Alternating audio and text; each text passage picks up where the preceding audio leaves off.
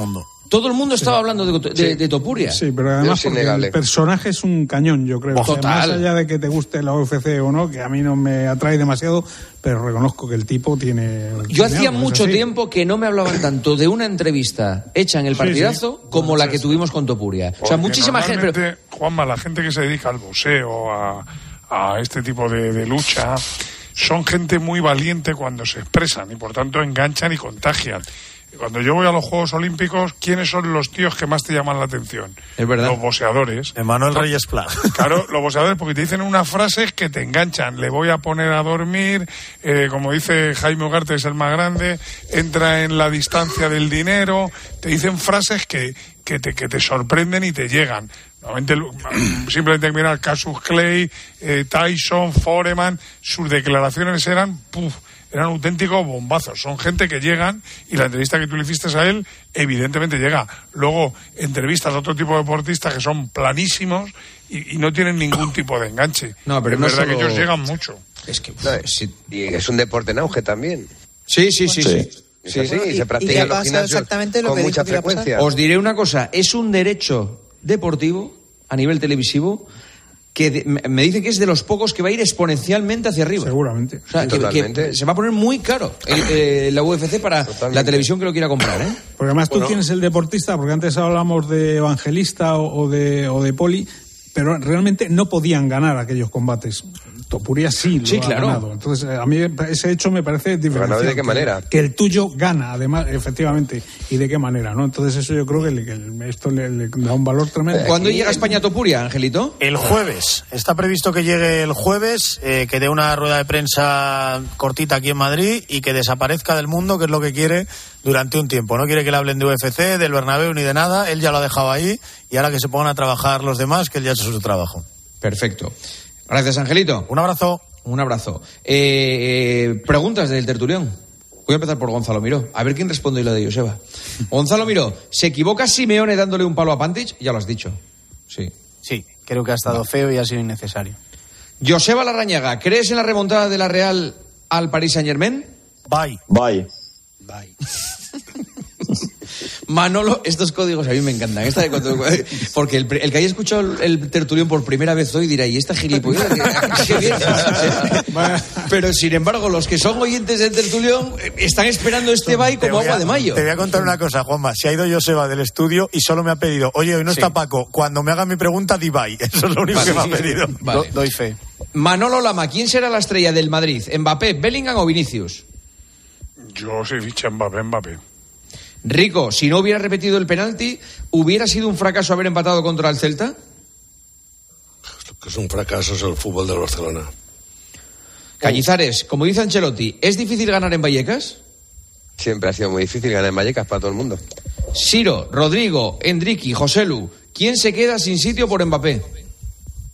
Yo creo que se va a quedar eh, Rodrigo, pero yo creo que incluso en la plantilla del Real Madrid, porque conociendo a Florentino, que quiere siempre el equilibrio y no sé cuántas cosas más, eh, a alguien van a vender si viene Mbappé. Y yo creo que el que más dinero le puede dar es Rodrigo, de los tres. Palomar, ¿Mbappé le dará el 9 de Benzema o qué dorsal va a llevar? Yo creo que esto se organizará para que lleve el 10, que no sé quién lo lleva ahora, Modric. Modric. Lleva el- Modric. Pues es que igual Modric. A no mí me dijeron que el 9 era para Hendrik y el 10 para Igual Mbappé. Modric no está en la temporada que viene y se lo ponen a este. Senabre, ¿cuánto daño hará el fichaje de Mbappé al Barça? Eh, mucho menos del que se está haciendo el Barça a sí mismo. ahora. Buena respuesta, sí señor. Marchante, ¿la goleada del Atleti es un paso adelante para Simeone? No sé. la- No, no, no entiendo la pregunta. Yo creo que lo que es un paso adelante para Simeone es ganarle al Inter en Milán. Vale. Fouto, de 0 a 10, ¿cuánto hará crecer Mbappé a la Liga Española? Y por tanto, a Tebas y a todos los que llevan el polo de la Liga. Esto lo dije. Y a ti también, que también eh, hablas de la liga. Un 11, O sea, que crees que Mbappé va a ser la, la leche, ¿no? por supuesto. Y volveréis otra vez que tendremos la mejor liga del mundo.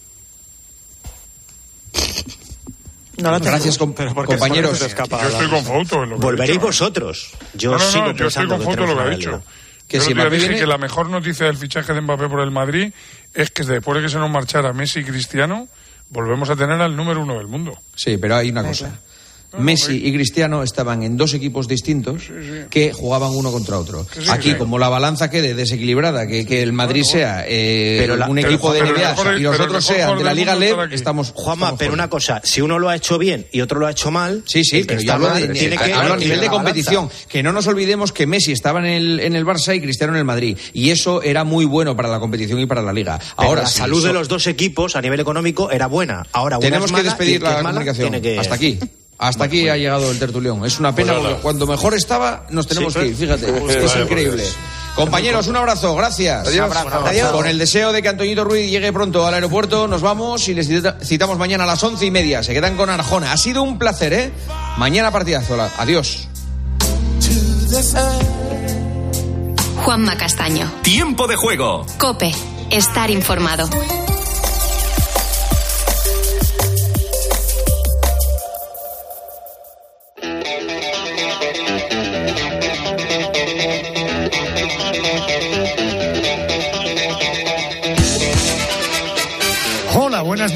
Bienvenidos. Esto es La Noche de Arjona.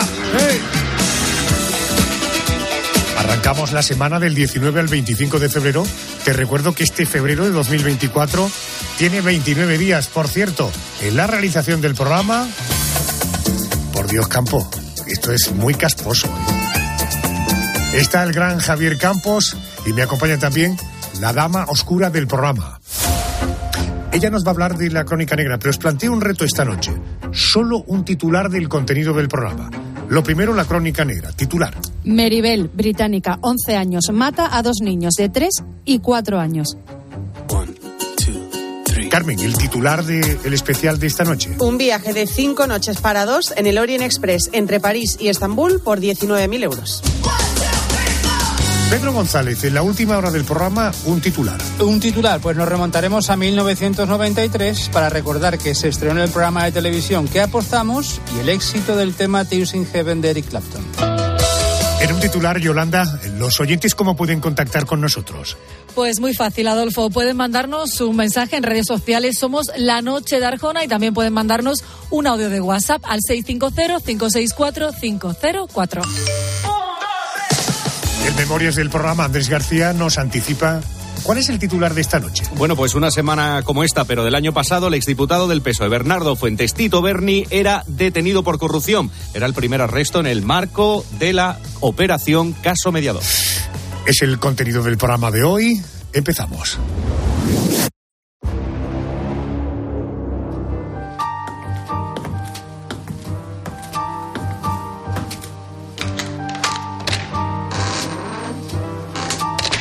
Crónica Negra.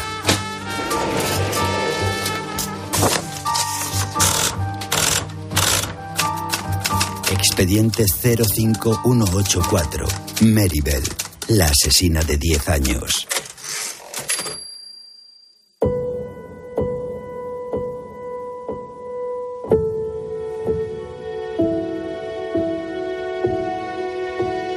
Faltaban unos días para que Maribel cumpliese 11 años. Vísperas de su cumpleaños, cualquier niña estaría soñando con globos y con regalos. Pero Maribel parecía distraída. Parecía estar pensando en otra cosa. De hecho, estaba pensando en matar. Su primera víctima fue su vecino Martin Brown, de solo cuatro años. La escena fue simple y cruel. Meribel solo tuvo que empujar al niño que caminaba por la cornisa de un edificio abandonado. La caída provocó en Martin un severo traumatismo en el cráneo, pero no la muerte. La causa de su muerte fue aún más cruel. Agachada sobre el pequeño cuerpo del niño, Meribel rodeó su cuello con las manos y apretó hasta provocarle la asfixia. Martin Brown fue encontrado poco antes de la medianoche del 25 de mayo de 1968. Tenía el rostro lleno de sangre y saliva. y estaba acompañado de un bote de pastillas. Maribel lo había planeado todo. Haría creer que el niño había fallecido por accidente al ingerir medicamento.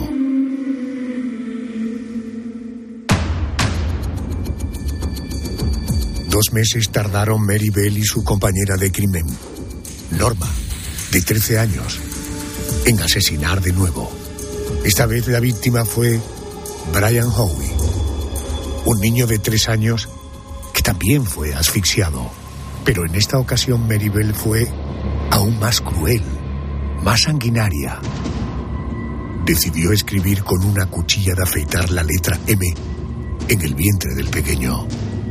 Con el mismo utensilio, decidió cortarle los genitales. A pesar de su edad, solo 10 años, Bell estranguló a sangre fría y sin ningún tipo de escrúpulos.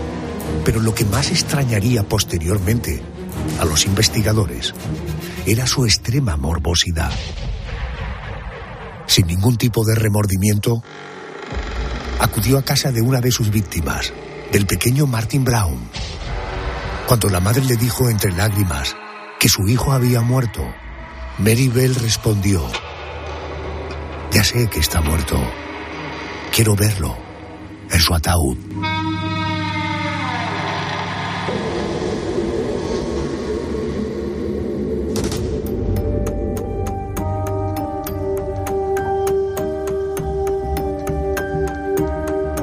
Fijaros que en tan solo dos meses esta niña británica, Mary Bell, de solo 11 años, fue capaz de cometer dos brutales asesinatos. Mató a dos niños de 3 y 4 años. ¿Cómo se puede tener el instinto de matar con aquella crueldad? Era teniendo solo 10 años. Me acompaña la autora del libro Asesinas porque matan las mujeres de la editorial Pinolia, Querida Victoria Pascual, muy buenas noches, bienvenida a COPE. ¿Qué tal? Buenas noches, Adolfo. Vamos a intentar entender un poco todo esto porque, en fin, nunca me había enfrentado a un expediente de una persona con esta edad. ¿En qué familia eh, vino al mundo Mary Bell y cómo fue su infancia? Pues estamos hablando de una niña que nace en los años 50, a finales de los años 50, en una zona muy marginal en una familia que, vamos, cuya madre había sido expulsada de su hogar con tan solo 16 años por ser ya adicta al alcohol y a las drogas. Para poder salir adelante, la madre de Mary, pues, eh, trabaja como prostituta, resultas de lo cual se queda embarazada precisamente de Mary. Es eh, un ambiente, desde el punto de vista social, pues eh, desestructurado y también desde el punto de vista familiar, ya que, bueno, pues su madre era muy joven, era adicta a distintas sustancias y pues eh, no tenía mucho interés en el cuidado y en la crianza de Mary. Esta madre eh, maltrataba a Mary Bell. ¿Por qué o cómo reaccionaba Mary Bell cuando su madre la maltrataba? Pues es una niña que había crecido sin ningún tipo de afecto. Además, su madre la dejaba al cuidado de otras personas, a veces familiares o a veces personas que no tenían nada que ver con, la familia. Por lo que, pues Mary va reaccionando de, una forma, pues eh, quizá nos pueda parecer un poco fría, pero albergando en su interior, pues cada vez más ira, más rabia y, aprendiendo que, este tipo de, comportamiento, de este maltrato, pues era la forma eh, normal y habitual quizá de, comportarse. Contaba Victoria, la madre prostituta, eh, prostituye a su hija solo con ocho años, incluso antes de los ocho años. Eh, ya la utiliza como gancho entre pederastas en fin, imaginaros qué, infancia, ¿no? Oye, en este contexto familiar tienen lugar los dos asesinatos. Mary Bell, con la complicidad de otra niña de 13 años llamada Norma, comete los asesinatos. Eh, eh, ¿Cómo elige a sus dos víctimas? ¿Por qué, por qué aquellos dos niños? Pues en esta ocasión podríamos hablar de, de víctimas de oportunidad. Una vez más, el entorno era favorable para los objetivos homicidas de, de, tanto Mary como Norma, porque hablamos de niños muy pequeños que jugaban solos en la calle, además en, en zonas pues muy desoladas, incluso en zonas de derrumbe, edificios derrumbados, abandonados. Entonces, bueno, pues eh, la elección de las víctimas en estos casos fue fácil en el sentido de que tenía donde elegir. Eh, podía elegir niños muy pequeños que estaban pues solos y, que ella podía pues controlar. Victoria, una de las pruebas claves que permitió certificar la culpabilidad de Norma y Mary Bell eh, fue las conversaciones con sus compañeros en las que presumían de haber matado a alguien, en fin, dos crías. ¿Cuáles fueron las claves de la investigación? ¿Cómo llegan a la conclusión de que aquellas niñas estaban implicadas en estos asesinatos?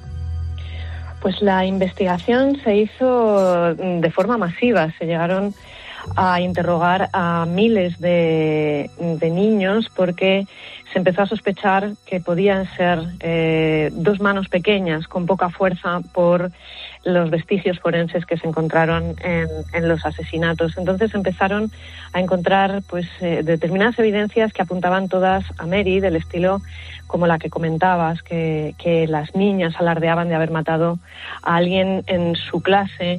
Su colegio fue supuestamente allanado y en él se encontraron pues algunos mensajes en los que decía nosotras hemos matado a los niños, etcétera, pero había muchísimas evidencias. Eh, la niña dibujó, Bell dibujó un, hizo un dibujo con eh, uno de los cadáveres y con las pastillas que, que, antes se ha hecho mención, que era algo que muy poca gente sabía fuera de la investigación. Mary también anima a buscar en la zona donde efectivamente hayan el cadáver de la primera víctima al hermano de la propia víctima, cuando todavía, claro, nadie sabía que el niño había fallecido y que además estaba allí. Pues este acoso también mencionado a los padres de la primera víctima por parte de Norma y por parte sobre todo de Mary, la cual había ido el mismo día del, del velatorio a la casa de los, de los padres de la primera víctima a pedir ver el cadáver dentro del, del, de la, del ataúd. Gracias, que no me salía. Sí. Entonces, todas estas pistas conducen siempre a, a estas dos niñas y, y, además, pues ese primer caso que, eh, que hubo, que no acabó en asesinato, también llegó a manos de la policía porque previamente al primer asesinato pues se había visto a Mary de la mano de un niño que después apareció solo y con un fuerte golpe en la cabeza, con lo cual pues hace sospechar que estaba ya practicando. Sin embargo, eh, la sentencia en el caso de Norma fue declarada no culpable de matar a los dos niños. ¿Esto por qué fue así? Y, toda la culpa cayó sobre Maribel. Eh, ¿Cuál fue la condena eh, para Maribel y por qué declaran no culpable a Norma? Pues aquí es muy importante respecto de la condena de Mary hablar de la edad, porque estamos hablando que, eh, de una niña de 11 años. Entonces, eh, se le culpa de homicidio involuntario, con responsabilidad disminuida precisamente por esa edad que tiene. De hecho, ni siquiera en, en las prisiones había un lugar apropiado para poder eh, pues para poder hacer efectiva esa condena que fue eh, de pena privativa de libertad, ingreso en la cárcel y de la cual cumplió pues al final 12 años, los cuales pues los pasó en, de, en distintos centros de mínima seguridad y recibiendo terapia. Y en cuanto a Norma, se demostró que Norma era colaboradora, pero era una colaboradora a nivel de juegos, como si, como si estuvieran realizando un juego en el que esta niña Norma era fuertemente manipulada por Mary. Ella no participaba directamente, no tenía iniciativa, no tenía esa, esa intención homicida más allá que ser la compañera, entre comillas, entiéndeme, de los juegos muy macabros de su amiga Mary. Y por eso, pues no fue condenada. Mary Bell no solo hizo historia al convertirse en la asesina serial más joven de Gran Bretaña, sino que consiguió que se aprobase una ley, eh, en principio solo para su caso, eh, una ley que le permitía preservar el anonimato de ella, de un crío que luego tuvo su hijo. Incluso eh, en Gran Bretaña las órdenes judiciales que protegen la identidad de convictos se llaman Orden Mary Bell. la ley Mary Bell permite guardar la intimidad a aquellas personas que se vieron involucradas en procesos penales. ¿Qué se sabe actualmente de Mary Bell? ¿Es una persona conocida? ¿Se la tiene localizada? Porque tengo entendido que colaboró en, un libro, Lloro Inaudito, Christ Anger, eh, donde cuenta eh, su historia. Por tanto, en primer lugar, ¿qué se sabe de ella actualmente y qué reflexiones plantea en este libro? Pues ella sale de la cárcel en 1980, tiene apenas, no llega a los 23 años, y ella inicia pues eh, una reinserción al, al mundo eh, pues al, al, mundo adulto además porque había sido ingresada en prisión siendo todavía una niña ella intenta y busca trabajo lo encuentra pero siempre es encontrada también por los medios de comunicación por lo tanto pues tiene que cambiar frecuentemente de trabajo, incluso tiene que mudarse de, de, unas ciudades a otras, de unos edificios a otros. En 1984 efectivamente es madre y contrae matrimonio y aún así sigue siendo muy perseguida y está siendo pues muy afectada su vida por, por esta circunstancia, ¿no? Le persigue absolutamente su pasado y entonces efectivamente hace ese movimiento que consigue esa ley de, del Parlamento británico. Por lo tanto, una vez que esa ley se promulga, sabemos poco. Sabemos que fue madre, sabemos que recientemente fue abuela y en principio no ha vuelto a cometer ningún otro tipo de delito. También sabemos, porque ella misma, pues efectivamente colaboró con, con la autora del, del, libro que has mencionado, en el que quieren poner de evidencia, desde, en evidencia, o mejor dicho, en relevancia, desde una perspectiva mmm, pues muy, muy bondadosa, eh, qué factores llevaron a, a, matar a Meribel, ¿no? tales como esa infancia problemática de la que hemos hablado, ese entorno social y ambiental marginal. Se ponía también sobre la mesa posibles trastornos psicológicos que podía padecer Mary cuando era pequeña, como, como trastornos de la conducta. Y bueno, se habla también mucho de la responsabilidad y de esa redención que, que la pena pues eh, tuvo por la edad que ella tenía y, y también ese impacto ¿no? que, que, este caso pues procuró en toda la sociedad británica y también en las, en las víctimas, ¿no? en los familiares de esos dos niños que, que fueron asesinados por Meribel. Tremendo. Ella fue, hay un cabo que se nos ha quedado suelto, sentenciada a cadena perpetua. Eh, tenía en ese momento 11 años, no podía ir a la cárcel. La ingresan en un reformatorio eh, y a los 23 años, es decir, 12 años después, le conceden la libertad condicional y le dieron una nueva identidad. Querida Victoria, Victoria Pascual Cortés, autora del libro Asesinas porque matan las mujeres, editorial Pinolia, donde puedes encontrar muchos más detalles sobre este expediente. Eh, Victoria, hasta la próxima. Gracias. Buenas noches. Muchas gracias, Adolfo. Buenas noches. Los crímenes cometidos por aquella niña llamada Mary Bell conmocionaron a Gran Bretaña de la finales de la década de los 60. La planificación y el nivel de detalle y precisión que exhibía cada uno de estos asesinatos despertó la curiosidad de los expertos por conocer la historia de la pequeña. Vamos a descubrir qué mente se escondía tras el rostro inocente de aquella niña de 11 años. Quiero saludar a Marina Fernández, es psicóloga experta en víctimas. Eh, Marina, buenas noches, bienvenida a COPE. Hola, buenas noches. Oiga, eh, eh, antes de centrarnos en Mary Bell, queremos eh, conocer la, la mente de la, de la, madre. Los expertos coinciden en afirmar que padecía el síndrome de Munchausen. ¿Exactamente este síndrome en qué consiste? Pues mira, este síndrome se llama trastorno facticio, se recoge así, y es la simulación eh, de una serie de síntomas, de enfermedades, de signos, que convierten a quien lo está padeciendo en alguien que está enfermo, que necesita ser cuidado y recibir pues beneficios de otras personas o del entorno. Uh -huh. Oiga, Mary Bell a sus 11 años cometió dos crímenes brutales, mató a dos niños de corta edad. Eh, la documentación del expediente he leído que sufría psicopatía. Eh, pero, ¿qué es la psicopatía? ¿Está, ¿Eso está considerando una, una patología?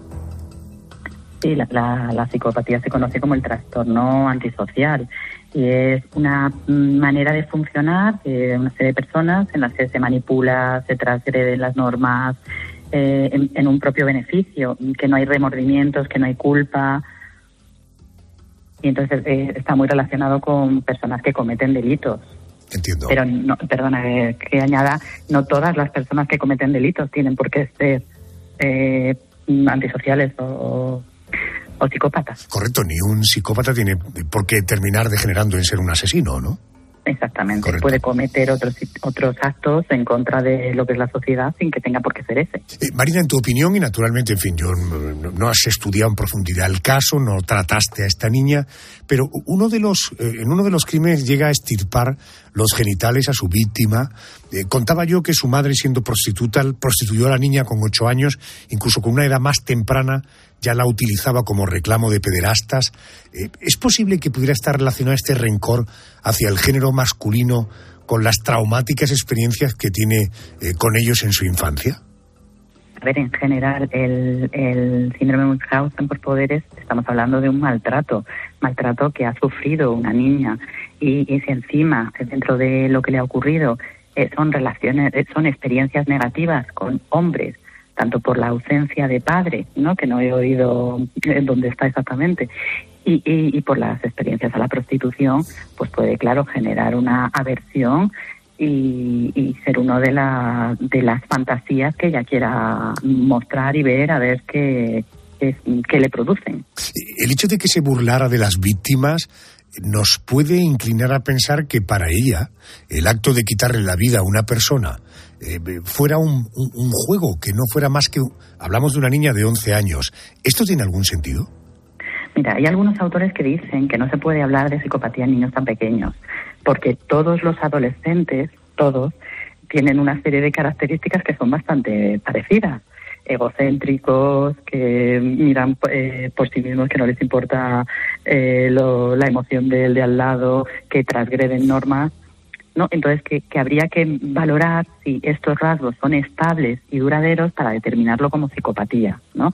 Entonces, la historia que ella ha tenido mmm, de, falta de empatía, de ausencia de culpa y remordimientos en su historia, pues puede hacer que ella se comporte igual como aprendizaje y por eso hable con naturalidad con la madre de la niña a la que haya matado. Uh. Bueno, hemos dicho que actualmente Mary Bell vive en el anonimato.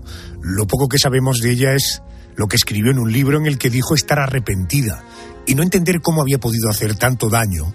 Aseguró que se dio cuenta de todo ese daño al convertirse en madre. Uh -huh. en, tu opinión, en tu opinión, una persona que con 11 años comete dos asesinatos premeditados y crueles, ¿puede llegar a sanar, puede llegar a convertirse en una buena persona? A ver, la personalidad se conforma a lo largo de toda la etapa de la infancia y la adolescencia, con lo cual, si con 11 años no sabemos lo que ocurrió ahí, pero si ha recibido tratamiento, si, mmm, si se ha intervenido bien con ella, si se le ha enseñado a socializarse, podría ser que haya empezado a conocer cómo son las normas en, en, en, la vida y qué es la empatía y todo lo que comentábamos. Sí que es verdad que no parece eh, realista que de repente por un evento de un día para otro te cambie la perspectiva. ¿vale? Entonces, por el hecho de ser madre, puede que surgieran alguna, una serie de emociones que unidas a todo el periodo anterior, desde los 11 años, que son muchos años, eh, que puede haber provocado algún cambio, sobre todo si tenemos en cuenta que nunca más parece ser que ha vuelto a tener este tipo de conductas. Pero mmm, así de manera espontánea parece extraño. Querida Marina Fernández, experta, psicóloga experta en víctimas, gracias por atenderme a estas horas. Muy amable, gracias. Nada, a vosotros. Adiós.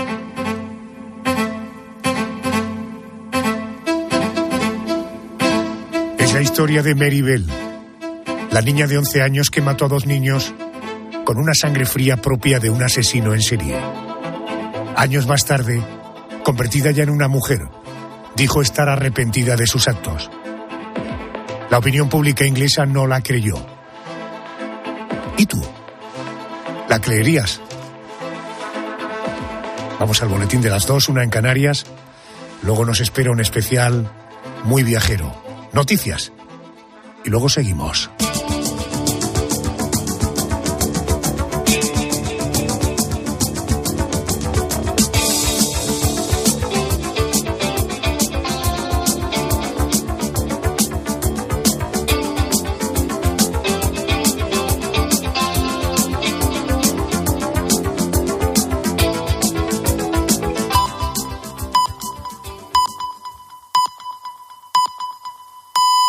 Las dos.